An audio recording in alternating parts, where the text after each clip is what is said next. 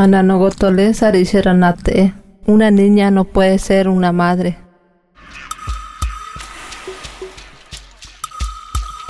Felina Pérez heredó de su mamá la lengua com y el arte de convertir hojas de palma en canastos. Vive en la ciudad de Castelli, en la provincia de Chaco, en el nordeste argentino. Felina estudia el profesorado bilingüe. Los fines de semana vuelve a su casa, en el Espinillo, en pleno impenetrable, para visitar a su hijo Ethan. Felina tiene 23 años. Tenía 15 cuando quedó embarazada. Todos los días entran siete niñas a salas de partos en distintos rincones de la Argentina.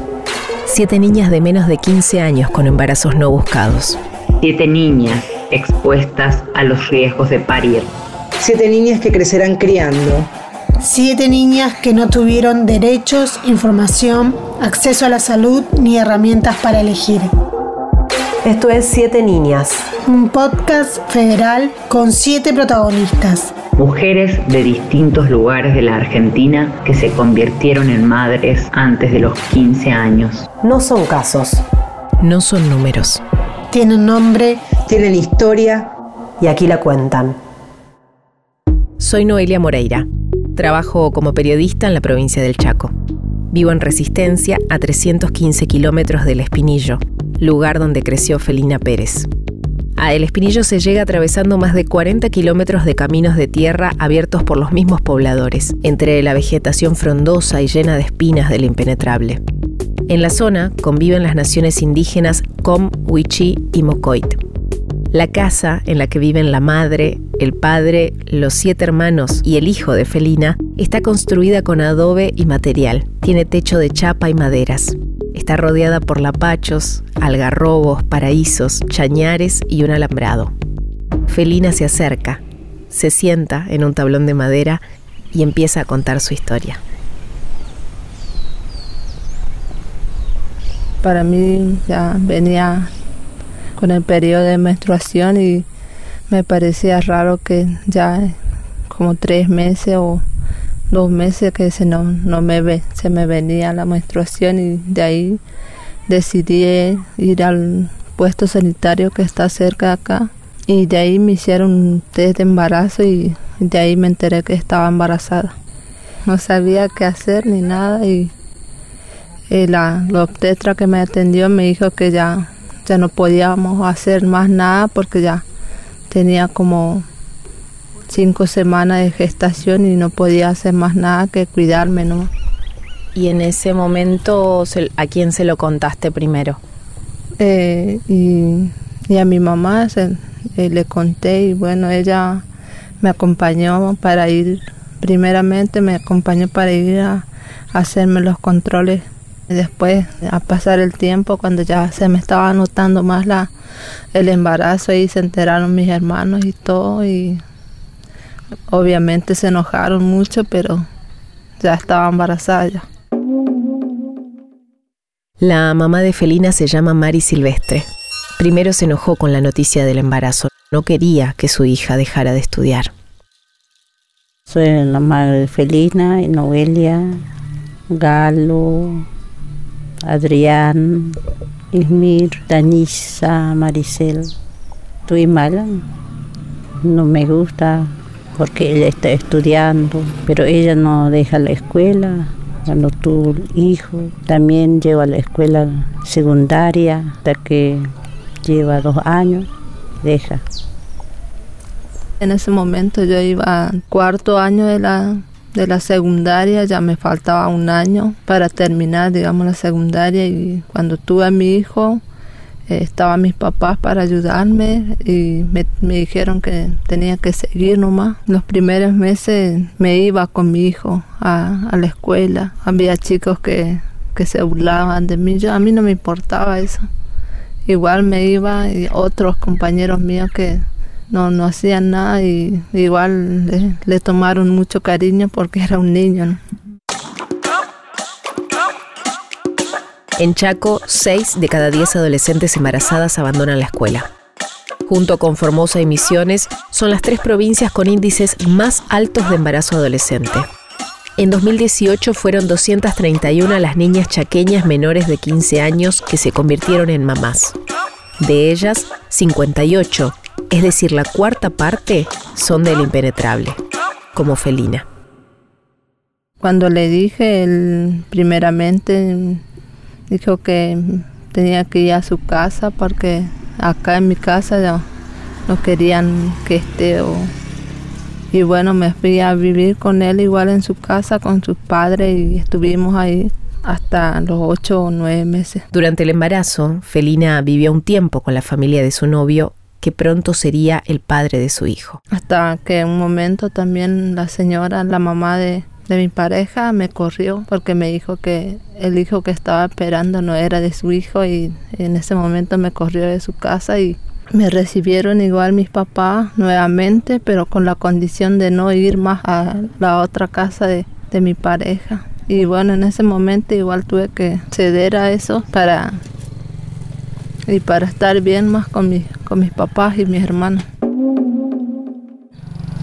Mi nombre es Pérez Noelia, soy concejala de acá en el Espinillo, en el partido Frente Chaqueño, y soy hermana de Felina.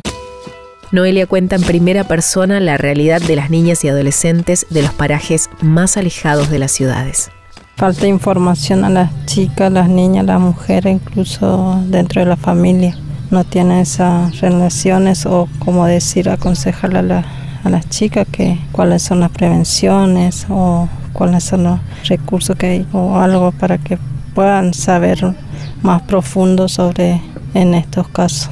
¿Y hay muchos casos de niñas embarazadas, de menores de 15 años? Sí, también hay varios, porque ante nosotros en el 2011, 2010, por que estuvimos haciendo recorrida paraje por paraje, haciendo relevaciones todo y hicimos capacitaciones dentro de la comunidad, dentro de los parajes. Y en aquel momento ya tiene más información cómo debe cuidarse una niña o, una mujer. E incluso nosotros llevamos el anticonceptivo en cada paraje. Ahora ya no, ya no existe más en eso. Ya los agentes sanitarios no van a, a visitar, no van al puesto porque dicen que no hay medicamentos y es verdad que no hay medicamentos ni anticonceptivo para llevar los parajes y los alrededores que hay en los mm. puestos sanitarios.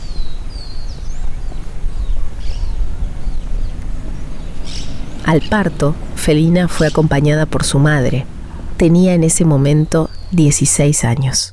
Tenía que ser fuerte, no sé, por mí misma o para que salga, para que no me hagan en cesárea y así.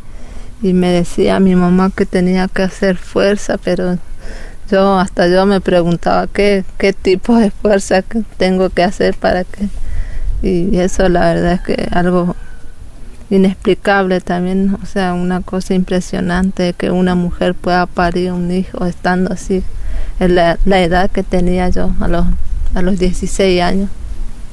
Mm. Y sí, es un, un esfuerzo, es mucho, mm. mucho el esfuerzo que tenés que hacer para parir.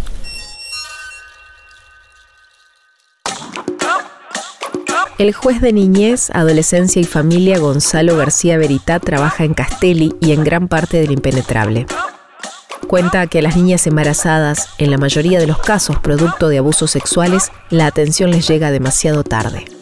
Lo que venimos viendo en los últimos casos, de los últimos dos años concretamente, es gestaciones muy avanzadas, dado lo que me informan las agencias de salud que intervienen inmediatamente con grave riesgo para la vida de la niña gestante que lamentablemente incluso se ha materializado en episodios de fallecimientos recientes de niñas en situación de gestación o prácticamente ya de partos o cesáreas o intervenciones quirúrgicas para la interrupción de las gestaciones y la muerte de la niña gestante, hasta situaciones donde la, propia distribución territorial, la falta de, mira, concretamente, por ejemplo, hemos tenido casos donde llegar a las agencias de salud implica ya un esfuerzo muy grande para las personas, para las niñas expuestas a abusos sexuales en estos casos, que hace que se materialicen situaciones de impunidad. Digo, llovió un mes. Un mes es mucho tiempo para nosotros es más tiempo para la víctima, desde luego, ¿no? Pero me, refiero, es mucho tiempo para demorar la intervención del Estado. y de pronto por un mes no se pudo ingresar al lugar donde habita por la situación simplemente climática. ¿Entienden la, cómo las variables de impunidad contienen otras variables que complejizan mucho más?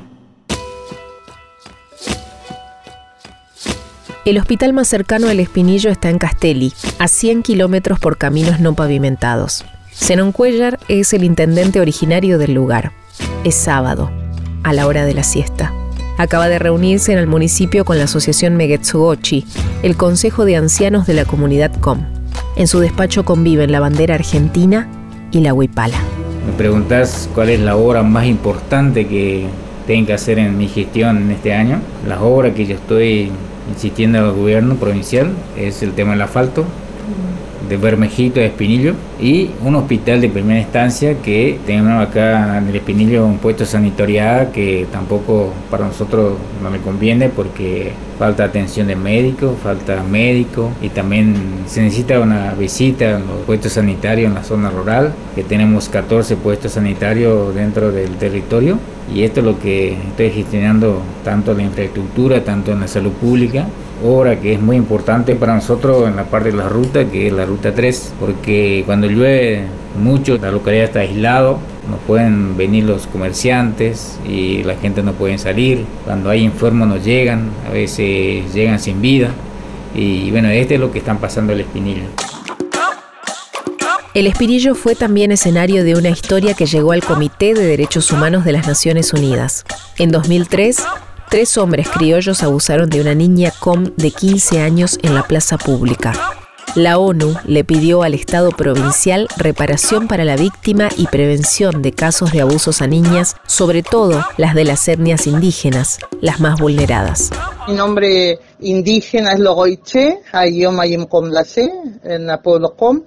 Eh, y en mi documento es eh, Elizabeth González. Y actualmente, a, más de ser lideresa indígena, hoy cumplo un rol fundamental que para mí es un mandato ancestral de poder trabajar dentro de lo que es el Poder Judicial en la coordinación de actividades judiciales para con los tres pueblos indígenas de la provincia del Chaco. Elizabeth González es una de las personas que hacen de puente para que las niñas y adolescentes accedan a sus derechos. Trabaja como intérprete judicial. Remarca que el embarazo de niñas indígenas no obedece a cuestiones culturales, la médica decía, yo cuando llegaba una niña indígena que estaba embarazada, así de, 11 años, 12 años, yo no hacía nada porque como me dijeron a mí, ah, si una niña indígena, déjala porque es cultural que tenga relación sexual a temprana edad. Esta idea es un prejuicio que se fomentó y que demuestra la violencia a la que están expuestas las niñas y adolescentes. Yo cuando la escuché a ella, yo lo primero me hirvió la sangre y le dije, perdón doctora, usted en su estudio de médica no estudió sobre los derechos universal del niño? Vamos a partir de ahí, por favor. Digo, porque muchos que no son indígenas hablan, ah, sí, pero es una niña indígena. Yo a una persona le dije, yo quisiera saber si tu niña de 12 años viene embarazada o fue violada y, y vos me vas a decir que le vino la menstruación. Ah, no, pero no es nuestra cultura. ¿Y quién te dijo que mi cultura es así? ¿Me entendés? O sea, llegar hasta ese, eh, esa retórica como querer, eh, querer cambiar lo que no es, justificar y, naturalizar la grande violación a nuestras niñas, porque acá, el, digamos, eh, presa rápida, en, el, en lo que es Misión a Pompeya, donde se tienen que trasladar kilómetros, ¿por qué se armó la Guardia Comunitaria? Porque la niña indígena para ir a una escuela tienen que hacer 10 a 15 kilómetros. ¿Dónde? En el medio del monte. Y en el medio del monte le agarran y muchas mamás cuando nosotros empezamos a ir a Pompeya decían, yo no le mando más a mi hija a la escuela, porque en el medio a veces le esperan la gente no indígena y la poseen sexualmente. Rocío Moreno, trabajadora social de Castelli, también desarma la idea de que el embarazo infantil es una cuestión cultural en la región. En su tarea cotidiana, Rocío se encuentra con muchas niñas que no conocen sus derechos y con otras que identifican la situación de abuso pero no encuentran ayuda. Cuesta llegar hacia ello por el tema de la traducción de, su idioma, cuesta mucho.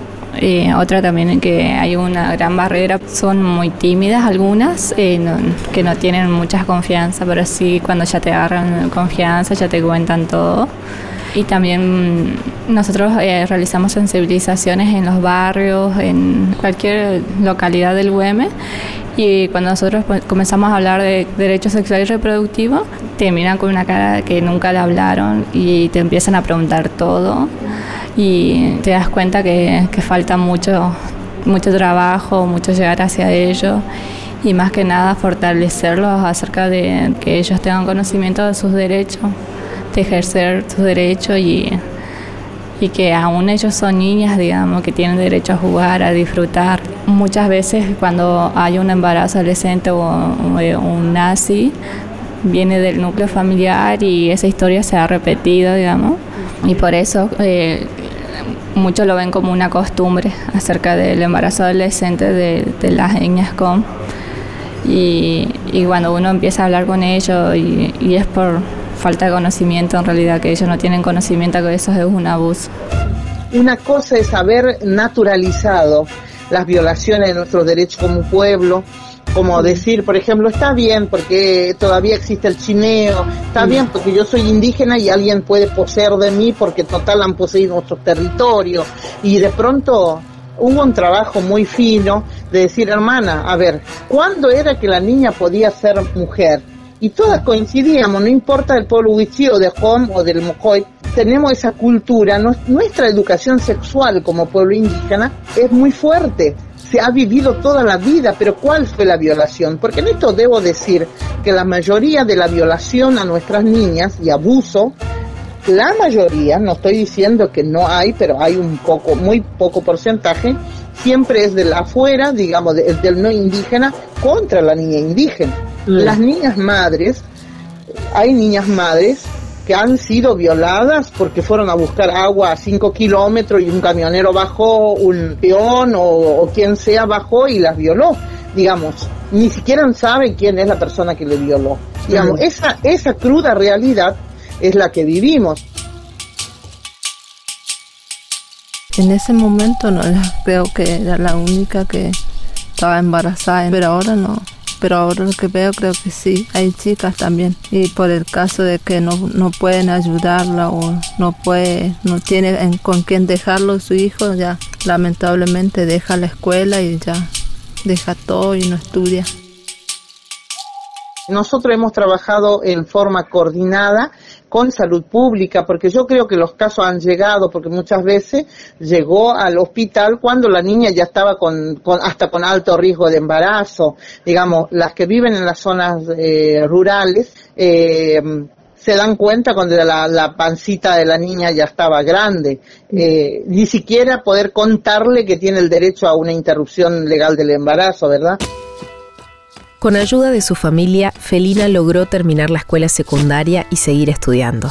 Ahora tiene 23 años y está a punto de recibirse de maestra intercultural bilingüe. Cuando nació ya mi hijo, primeramente, eh, sí me ayudaron mucho, bastante mis papás y, y mis hermanos, porque yo en ese momento estaba estudiando todavía y me ayudaron ellos para que yo pueda seguir adelante y terminar más que nada la secundaria. ¿Cómo la describes a Felina también, una guerrera? ellas estaban con el mismo esfuerzo que ella tan lejos estudiando, a veces no alcanza de tirar unas monedas, pero ella aguantan.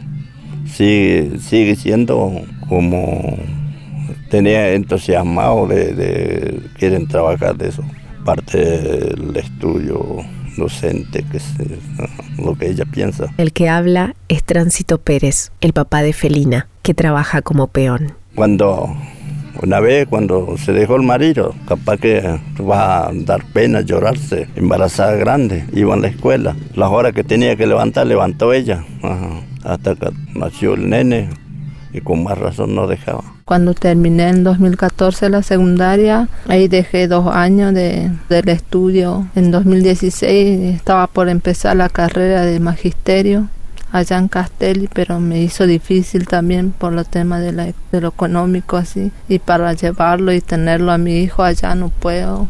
Allá la, es una ciudad grande y para mí era imposible y todavía mi hijo tomaba la teta también. Mm. Y en ese momento cursé así la mitad de año y después de eso me volví de vuelta. Felina tiene el pelo negro con trencitas de colores y una remera de Slipknot, su banda favorita de nu metal. Vive en la ciudad. Hoy accede a información y usa como cualquier joven de su edad redes sociales.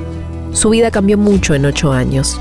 Cuando quedó embarazada no sabía sobre anticonceptivos, a pesar de que iba a la escuela y de que la educación sexual integral ya era obligatoria por ley desde hacía seis años. Yo no, no sabía nada y además en ese año creo que ya en, el último año de la secundaria ya recién ahí tienen una materia que es de ESI.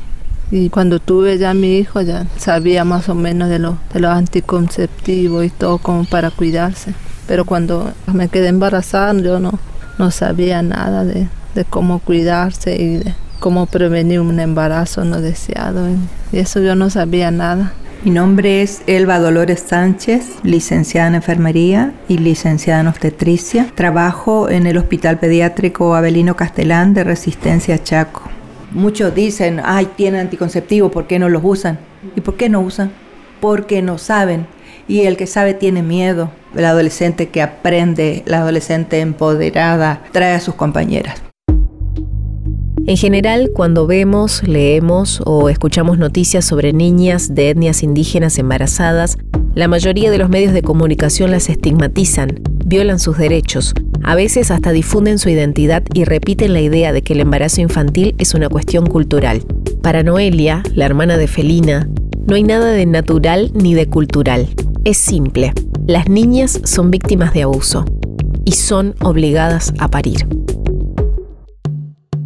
Y acá en el puesto cuando uno se queda embarazada, sí, sí hay eso, pero de, de los abusos sexuales ya no, o sea, no, no estoy muy informada porque las chicas no me llegan a mí, pero no, o sea, no van al, al médico ni, ni una ginecóloga para que ellas las revisen, porque ellos tienen miedo para denunciar o, el acompañamiento, eso es lo que les hace falta. Mm. Sí, acá en el, sí hay mucho en esta localidad, sí, pero son muy, muy tapados y nadie se levanta a decir o porque las niñas están, tienen miedo para para recurrir a la comisaría o qué se puede hacer y a veces dicen que se sienten solas, pero es, es cuestión de animarse también y le falta el acompañamiento.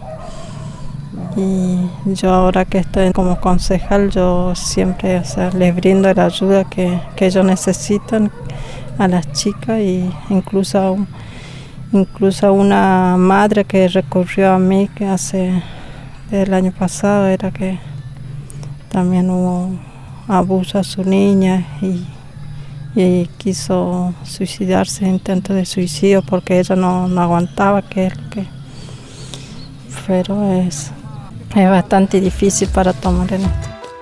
Y un consejo, vamos a regresar a la o que chichonara algo o que yo lo tapegue, en la gran, luego kayak macakka kata sararactagram kataram nogotolen chakaikara saclatagram legam walgaita kadan y eso es que se animen a hablar a las niñas para que también el para mí los 13 años no se pueden no pueden ser madres porque son niñas yes.